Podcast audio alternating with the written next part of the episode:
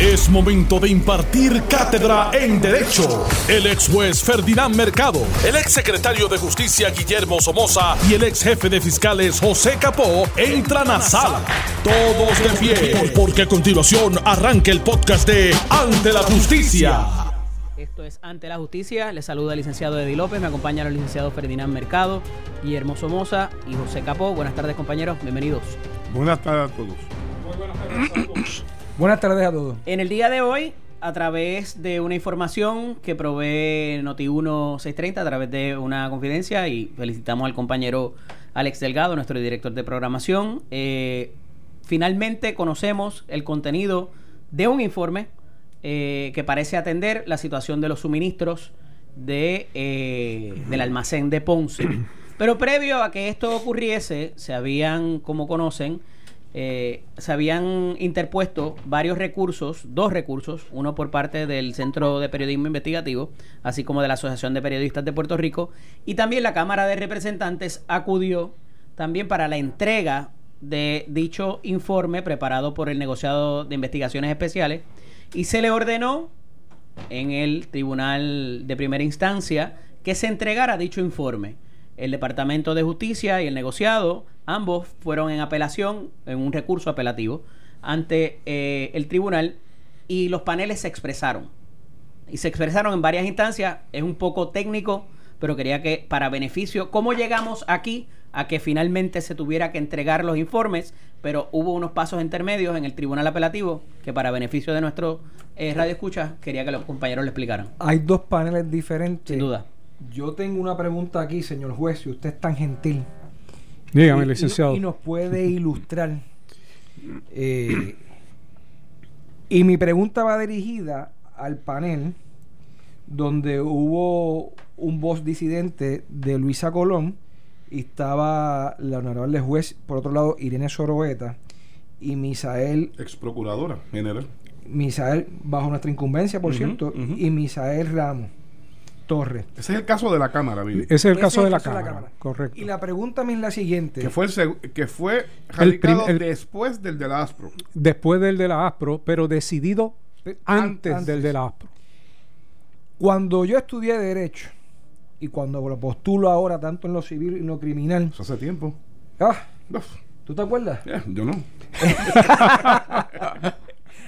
Eh, un juez no tiene ni tan siquiera que expresar si va a entrar a una moción de reconsideración o no. O sea, que no lo obliga.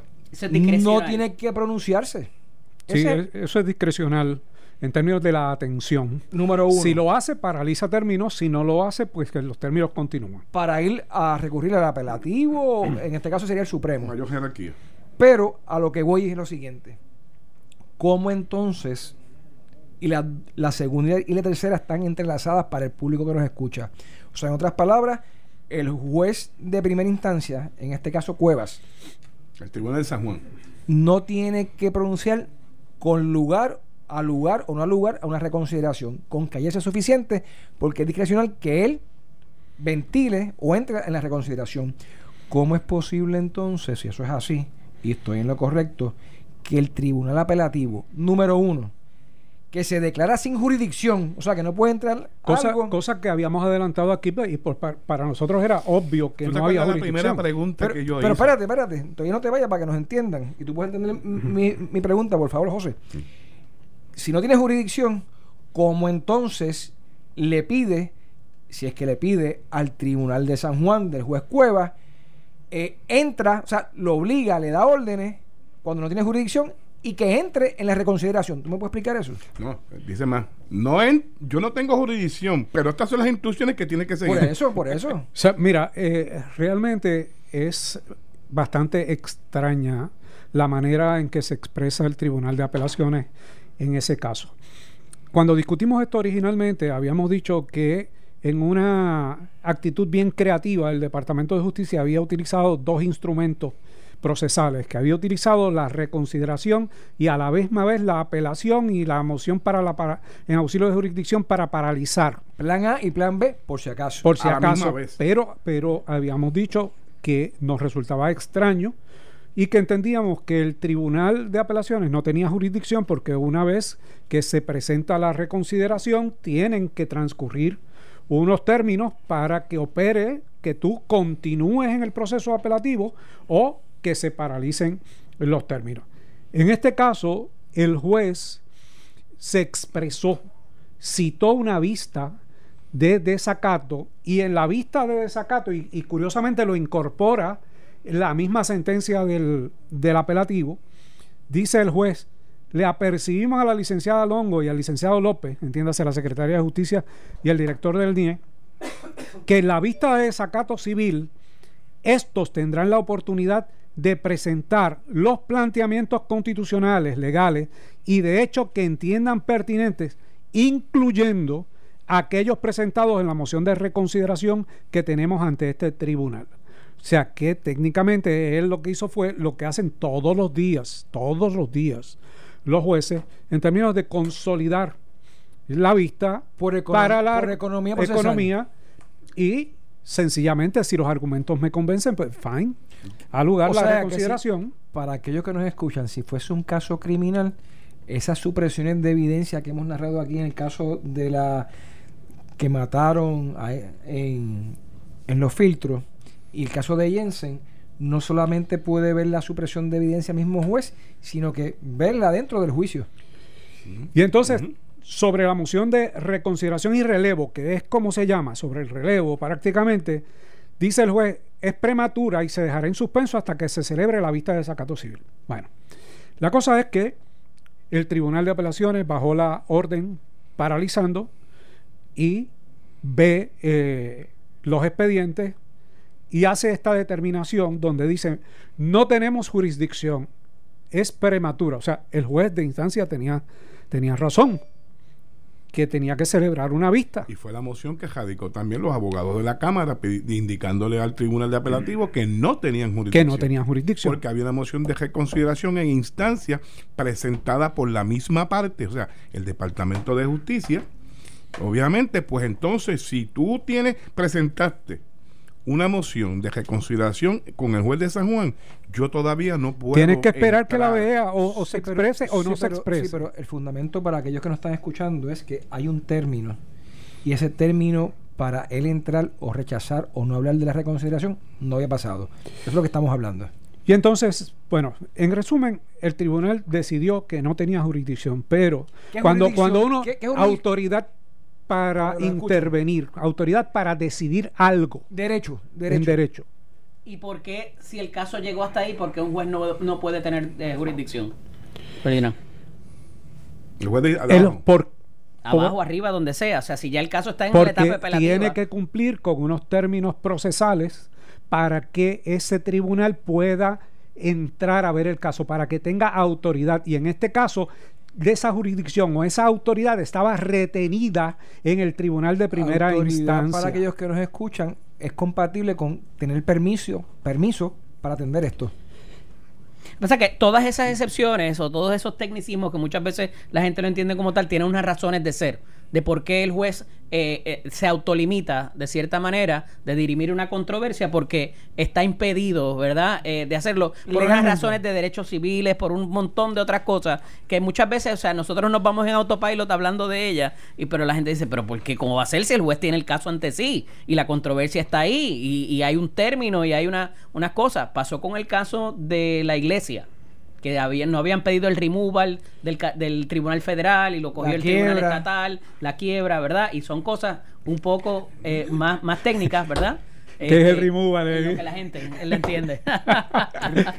Nada, en ese lo, caso, hice, lo hice a propósito. en ese Removal caso- es sacarlo de una jurisdicción y atraerlo, traerlo, Mire. cogerlo para la federal. que realmente de lo que se trata es que cuando el, la discusión está para que la decida Eddie, no se le puede pedir a Capó que sea el que la decida. Eh, cuando Eddie se expresa, entonces vamos donde Capó para que diga Eddie se equivocó o Eddie estuvo, tuvo la razón. De eso es que se trata. Y en este caso el apelativo tenía que abstenerse porque no tenía esa autoridad porque el juez de, de primera instancia eh, eh, que tenía el caso no había decidido sobre el desacato ni sobre la reconciliación. Pero si no tiene autoridad capó, o sea, si el apelativo no tiene autoridad, no le puede decir a Eddie, mira Eddie, tienes que hacerlo de esta o esta manera, porque entonces tendría autoridad. Y eso fue lo que hizo el apelativo. El apelativo le dijo al juez de instancia, tienes que dar una vista y atender la reconsideración. Pudiera entenderse que están actuando en las dos vertientes, entonces.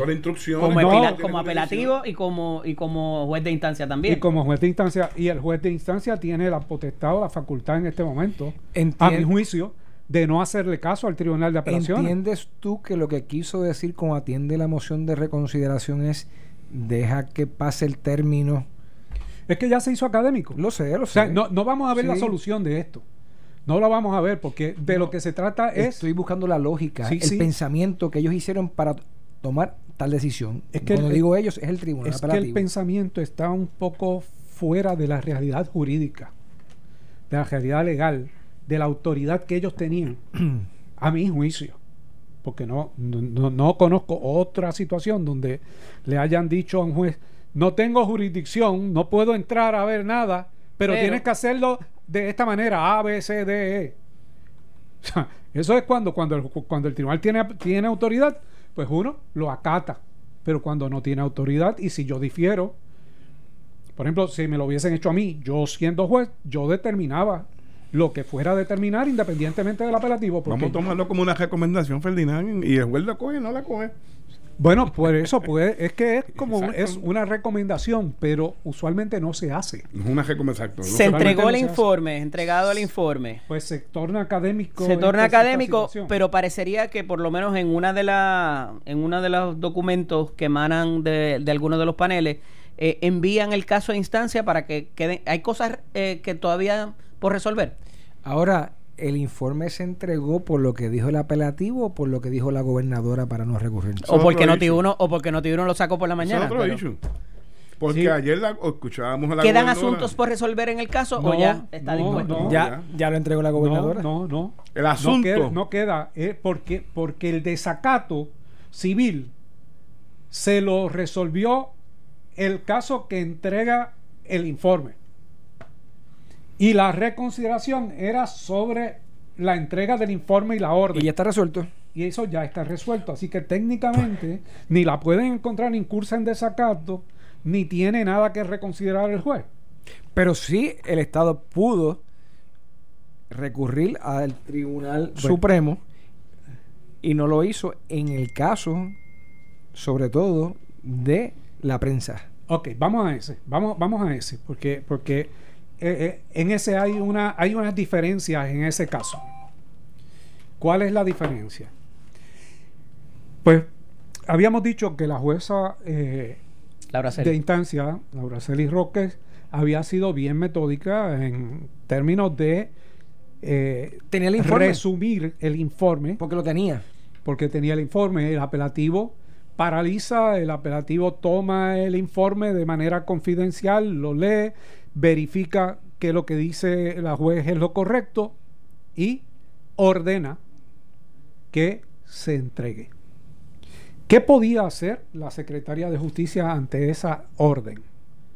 ¿Qué y qué se hizo? La secretaria de justicia acató la instrucción de la gobernadora que dijo que no le podía dar órdenes a la secretaria de justicia, pues le dio una orden, acató la orden y se entregó. Hoy se entregó, luego que Notiuno tuviera acceso anoche y lo levantara En las redes. hoy entrega el documento. Al, entre- al entregar el documento, pues se hace público, se resuelve. Ya Noticel lo, lo publicó también y, y otros medios de comunicación lo han publicado. Pero tenía que entregarlo la secretaria en estricta juridicidad, en estricto derecho. Tenía que entregarlo. No. Tenía, Sí. tenía oportunidad, Ajá.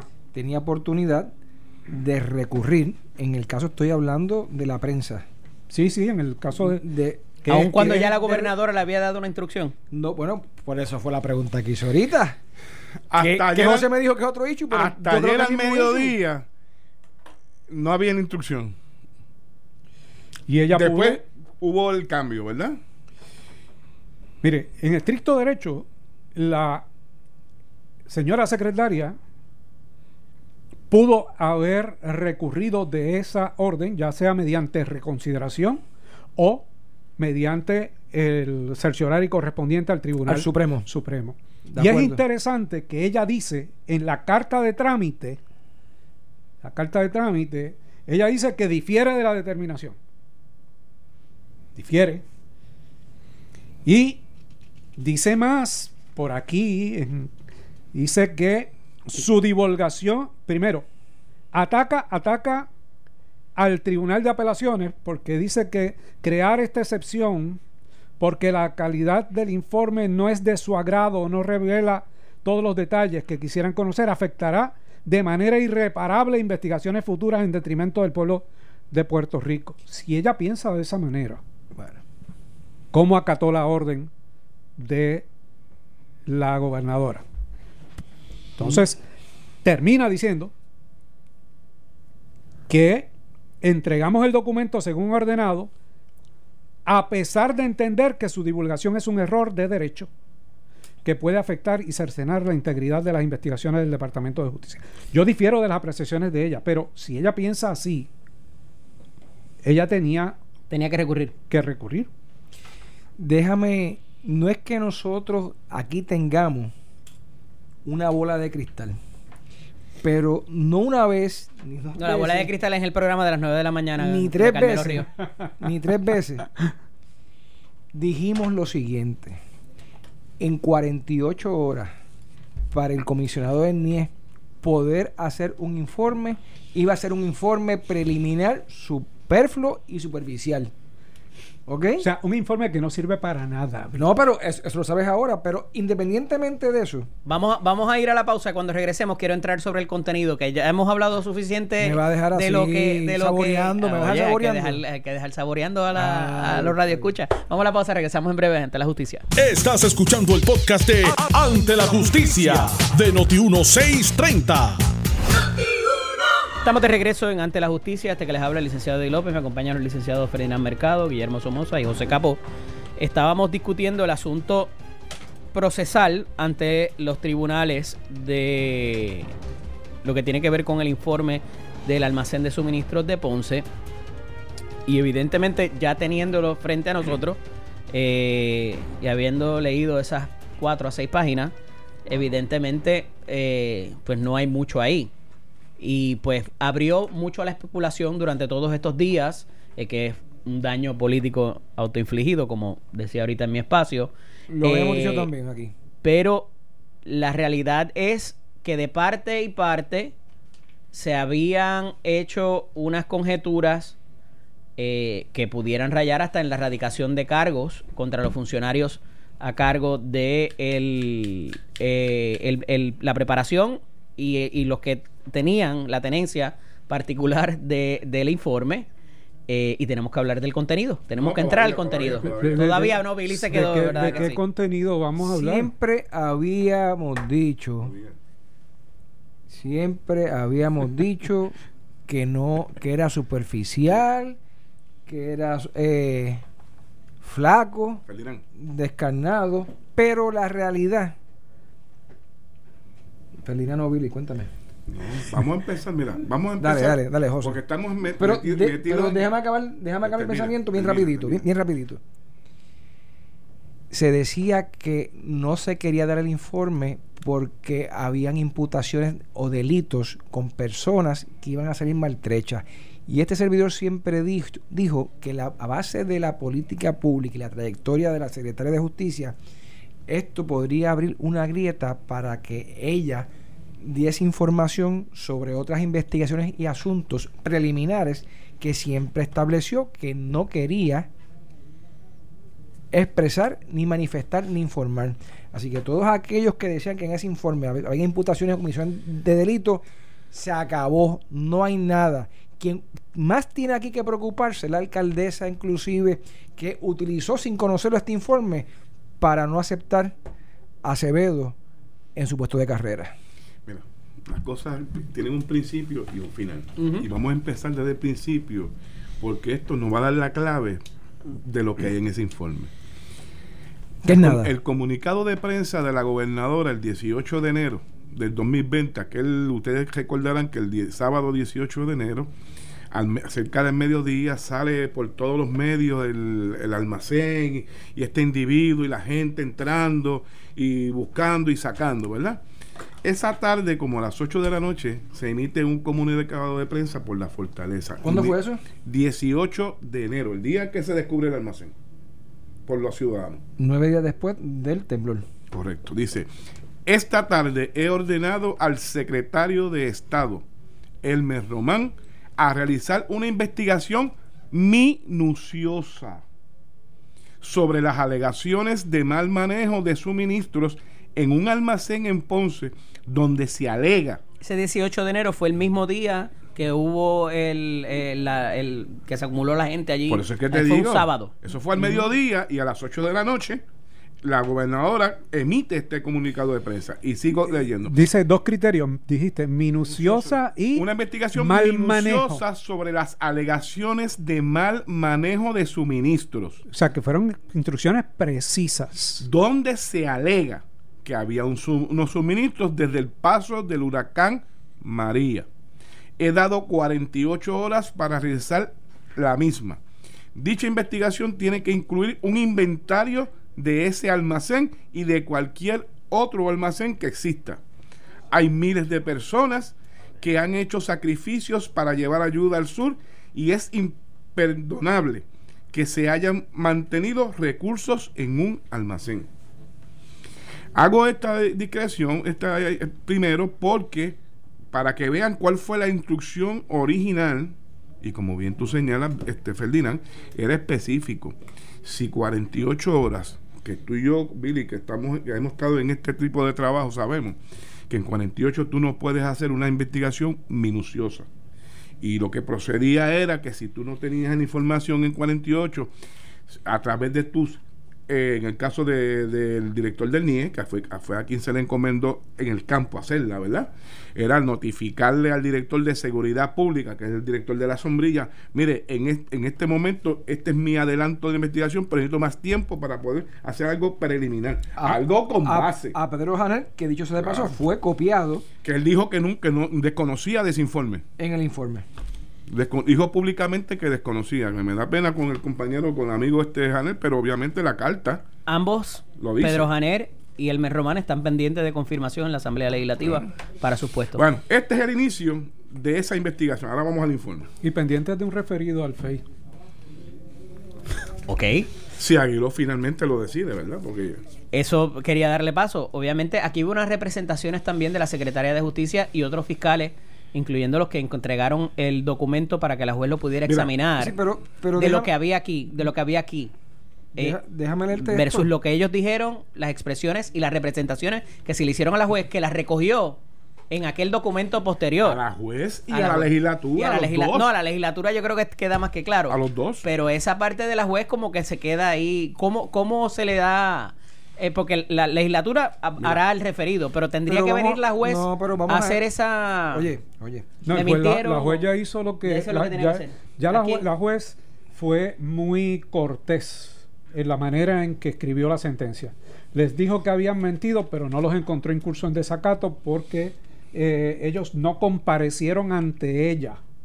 O sea, la resolvió. mentira se desprende del documento, pero, le- pero sí eh, comunicó y escribió que no coincidían las versiones. Ahí la famosa tabla. Y ahí la tabla. Y si a alguien le, le interesaría perseguir esa acción o... o- Pero o- vamos a eso. O porque- levantarlo. Porque, mira, en el informe, en la recomendación, en el último párrafo, que contempla una oración sumamente larga, dice, en cumplimiento con la directriz impartida. ¿Quién la impartió? El secretario de Estado, Elmer Román. De realizar la investigación en un marco de completa objetividad y confidencialidad.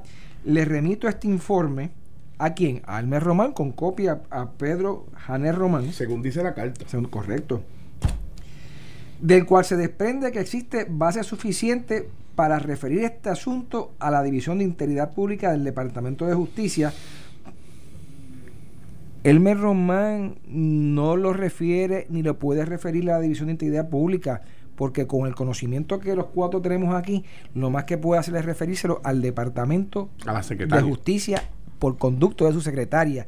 Y ella decide si sí o si no Sí, y, se lo- y a qué división lo va a enviar. Pero yo no encuentro, y lo he leído ya más de una vez, base y fundamento para que vaya dirigido a la División de Integridad Pública. ¿Qué yo encontré? Pues yo encontré que había un almacén que no estaba bien administrado, que había problemas de administración que establece que no tiene no tenía ni luz ni agua, que los artículos que estaban allá adentro no estaban clasificados, que no se brindó mantenimiento al almacén, no había tan siquiera personas encargadas en el almacén, no hay inventario y muchos de los alimentos ¿cómo estaban, José? Expirado. Expirado. Fecha expirada. y que había un contrato entre tres entidades, el Departamento de Seguridad Pública, la Agencia Federal para el Manejo, desde el 16 de junio de 2018 y el Comercio y Exportación. Y fue firmado por Héctor Pesquera y tenía vigencia del 9 de abril de 2019 al 30 de junio del 2021 y ya, y ya fíjense esto que según el informe para el 9 de enero, dos días después del temblor, se le habían entregado artículos a los municipios de Peñuela y Yauco. Y para el 19 de enero se le había entregado, además de ellos, a San Germán, Adjuntas, Utuado y Yauco.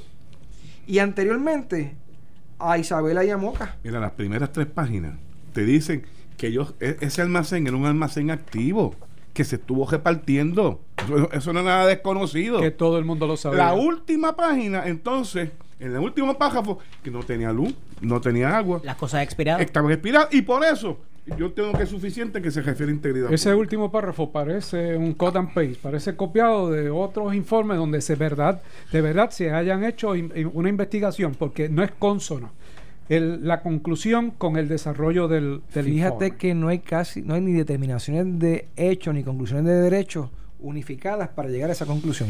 Es realmente un informe, de verdad. Esto es una narrativa. Me dejaron en el aire la pregunta que hice. Entre las representaciones que se le hicieron a la juez, eran que ahí habían estrategias de investigación, nombres de confidentes, y que ponía en riesgo esta investigación u otras futuras. Solamente una tachadura de un ¿Qué nombre. va a pasar con eso? Con esa representación que se le hizo a la juez, que una vez vemos en el documento que eso no es cierto, ¿qué consecuencia El único- y Con quién la la juez ninguna, con la juez ninguna, con ¿Qué la cámara quieres puede decir? ¿A ¿Quién va a haberla. referir al FEI? Ajá. Eso es lo que tú quieres Por esa, por esa Sí, falsa pero- representación. oh, ok, ok. Con la cámara Ferdinand puede. Ya eh, habíamos discutido que la juez fue bien cautelosa en términos de la redacción de eh, su sentencia y que incorporó las contradicciones.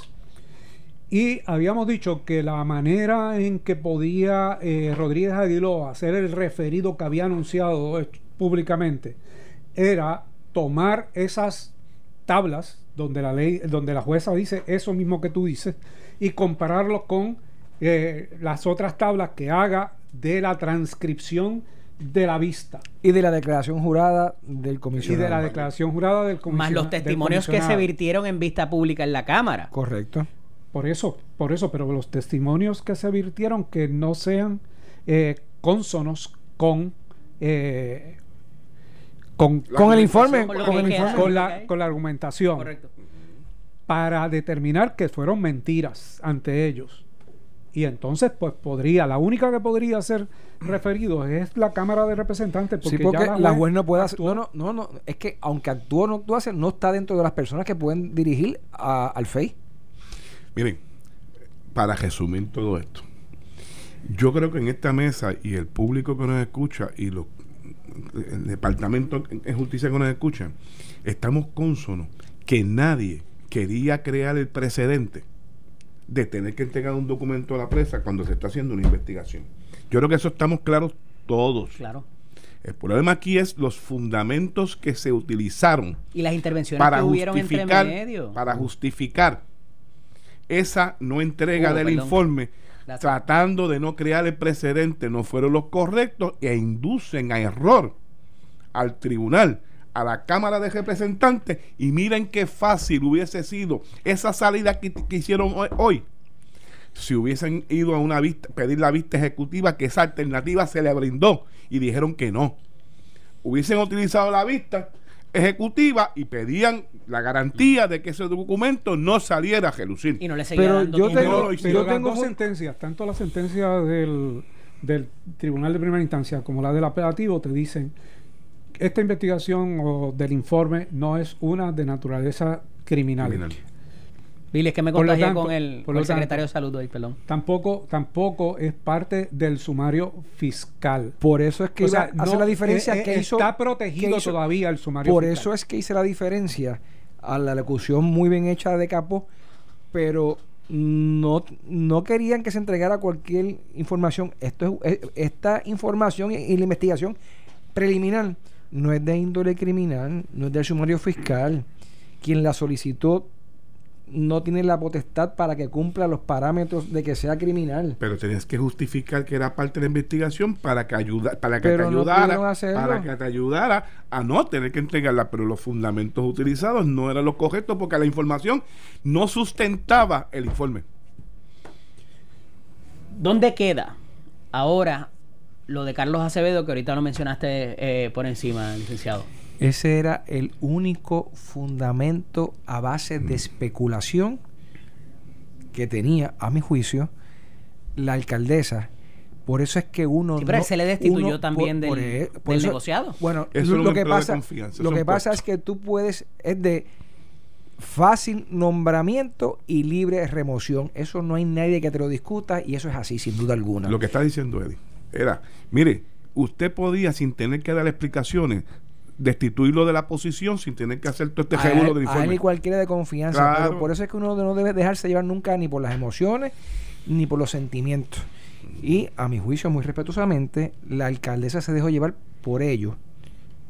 Y lo destituyó sin tener sustancia. Solamente por el mero hecho de que yo lo quiero hacer o me da la gana. Si el Departamento de Justicia tiene otra investigación que anda, rea- que ande realizando, bien hecha, no, no de este informe, y determina que eh, Carlos Acevedo incurrió en alguna acción delictiva. O sea, tú estás entreteniendo la posibilidad Pues- de que haya otro informe distinto. No, no, yo, yo lo que pienso no es que haya otro informe distinto, es que si el Departamento de Justicia ha tratado de proteger esto de tan con tanta vehemencia, tiene que haber asignado fiscales para que investiguen algo que no es de ese informe Pues ese preliminar. algo lo dejaron fuera del informe. Es que porque Pues sí, ese dejaron- algo no estaba en el informe nu- Dejaron estar los original. nombres. Porque no eras parte. Oye, si tú estás investigando esa, esa instrucción que te dan a ti el 18, tú tienes que haber entrevistado a Perencejo, a fulanito, a esto. Este me dice que tiene la llave pero que no tiene el control. El otro me dice lo mismo. Bueno, el trascendió otro que no dice entrevistaron a Carlos Acevedo hasta que fue Pues a la Cámara. entonces, eso es parte de, la- de una investigación preliminar. Entrevistamos 10 personas. En el resumen, cuando tú haces un resumen, eh, aquí se nos dio esta encomienda para hacer esto y esto. Hemos entrevistado 10 personas. De las 10, ninguno tiene conocimiento directo con relación al asunto del almacén. No Y- levantaron Nada. declaraciones juradas, no hay, Nada. Lo no hay defectuoso anejos. fue la, investigación, entonces, no hay informe. anejos. No, no, Yo creo no que hay defectos en los dos. Hay. En cua- Oye, esto empezó un domingo Tú pides, tú pides tiempo, pues pides y tiempo. acabó domingo y lunes, hermano. Mire, a ti te presentan sí como secretario de justicia un 48 informe horas. como este. Tú y sabes lo que pasaba. Tú sabes, no, tú sabes lo que pasaba. ¿Verdad? Tenía que trabajar el otro fin de semana. ¿Verdad? Y era como era fácil nombramiento Y libre remoción. remoción. Sí. Mira, entre otras cosas, estamos viendo eh, la conferencia de prensa aquí del presidente Trump declarando estado de emergencia. Y aquí, y asignando 50 billones de dólares para, Para- combatir la pandemia. Se me, eh, la calculadora ¿cuánto mía de no eso, puede nos, coger eso cuánto de que eso nos va a tocar a nosotros? Bueno, Con- Con que, con que nos toque algo es suficiente, pero eh, fíjate que, que fueron 50 billones, no 51 billón. Ok. Así que no puede que nada nos toque. Uno para cada O sea, estado. depende de cuán Ya. complicada sea para los Estados Unidos. Pero no, en realidad algo nos debe tocar, aunque sea, aunque sea relativamente eh, mínimo. Pero lo importante es que ha dejado de bromear y de, de- de pensar que este coronavirus es, es un eh, Es virus ex- extranjero. Por más extranjero que sea, ya entró a los Estados Unidos por alguna de sus fronteras con autorización o sin ella y eh, hay que trabajar el asunto. Así que, que creo que está siendo lo adecuado en términos de la confrontación con eh, la pandemia. Hemos visto diferentes jurisdicciones cómo han tratado los preparativos, la logística, los hospitales, eh, las situaciones inclusive de los suministros, que decía ahorita que pudiera volver a, repetirse con esto porque va a llegar un momento en que no van a haber suministros en para comprar. Eh, o que la, la, persona no va a poder salir de su casa. ¿Cómo han visto los preparativos que se han anunciado el escogido de portavoces de la epidemióloga y el secretario de salud, eh, cargo la pregunta, me parece que ha sido fatal, eh, pero han habido conferencias de prensa todos los, todos los días y han ajustado aquí y allá. Como quiera, no, no acaban de llegar las pruebas, eh, no hay los kits para llevarlas a cabo acá en Puerto Rico tampoco. Eh, ¿qué, ¿qué, les parece la activación de la Guardia Nacional, inclusive, que no se han dado a grandes rasgos en cómo van a estar, si es en el aeropuerto, si van a chequear gente? Ayer discutíamos eso, ayer discutíamos sobre el aspecto de la Guardia Nacional y muy bien Ferdinand y Billy señalaban cuando hay un estado de emergencia, mi hermano, eh, los derechos... Ley marcial. No es que sea ley marcial, pero el Estado puede justificar ciertas medidas restrictivas con relación, aunque las fronteras, eh, aire, espacio, aire, por todos lados pertenece a la nación norteamericana, pero ciertamente podemos hacer algún este, con la Guardia Nacional. Creo que fue una medida acertada de la gobernadora. Mira, eh, el mundo entero se está preparando. O sea, no es solamente el presidente de los Estados Unidos que hoy a las 3 hace esa declaración. El, eh, Pedro Sánchez en España hizo lo propio y, mañana convoca a sus ministros para que le autoricen el estado de, de emergencia de manera constitucional y oficial. Eh, hay cerca de 60 países que han eh, cerrado eh, fronteras y han eliminado vuelos. Delta eliminó el 40% de, de sus vuelos por un término de dos meses. O sea, todo el mundo está tratando de protegerse. El gobierno de Puerto Rico actuó desde ayer, yo creo que, bastante bien, lo ha hecho tarde. los portavoces no son los mejores, la situación con el CDC parece que no es la mejor tampoco, por lo menos no hay un respeto eh, de allá hacia acá de la manera en que debe ser. Yo honestamente cada vez que veo estas conferencias de prensa, inevitablemente me tengo que acordar del amigo Johnny Rullán, porque él primero tenía conocimiento y segundo decía las cosas como eran.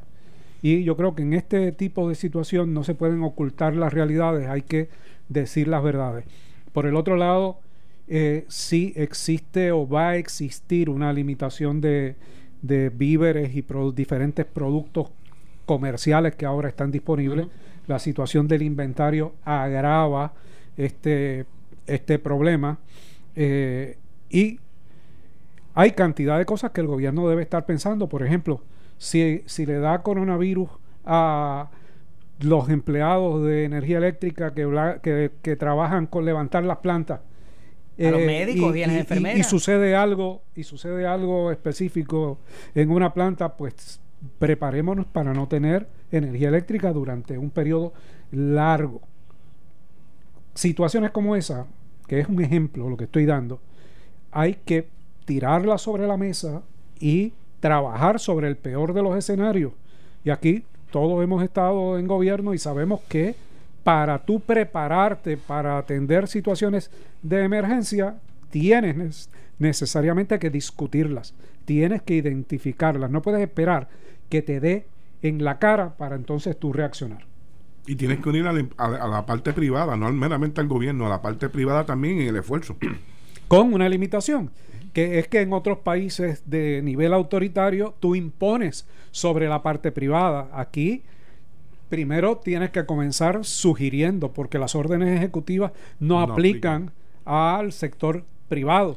Y tú sabes que tú vas a tomar unas decisiones que pueden quebrar a parte del sector privado también. En los pasados días hemos hablado de Estados Unidos, de Francia, Italia, España y China. ¿Han escuchado algo de Centroamérica y Suramérica? Argentina, Brasil. Panamá. Brasil. No, bueno, Panamá todo. Panamá lo hemos escuchado, ¿tú sabes por qué? Pero es pandemia, aunque no se escuche. Y yo me preguntado por qué se decía. Pero el virus, un protocolo mejor que el de aquí. Mira, se decía el virus reacciona, el calor, el calor lo mata. pero África es bastante caliente en el centro y tiene cantidad de casos también de coronavirus. Pero no sabes tú, Ferdinand, que estás más al día con respecto a esto de Argentina, Brasil. Sí, Argentina Colombia? cerró y Argentina eh, deter- eh, eliminó eliminó ya los vuelos y el, y el recibir vuelos de, de Europa, de México no, no he visto específicamente el nada. pero- intercambio y, la- y los índices bursátiles. Casi todo el mundo ha suspendido el trading.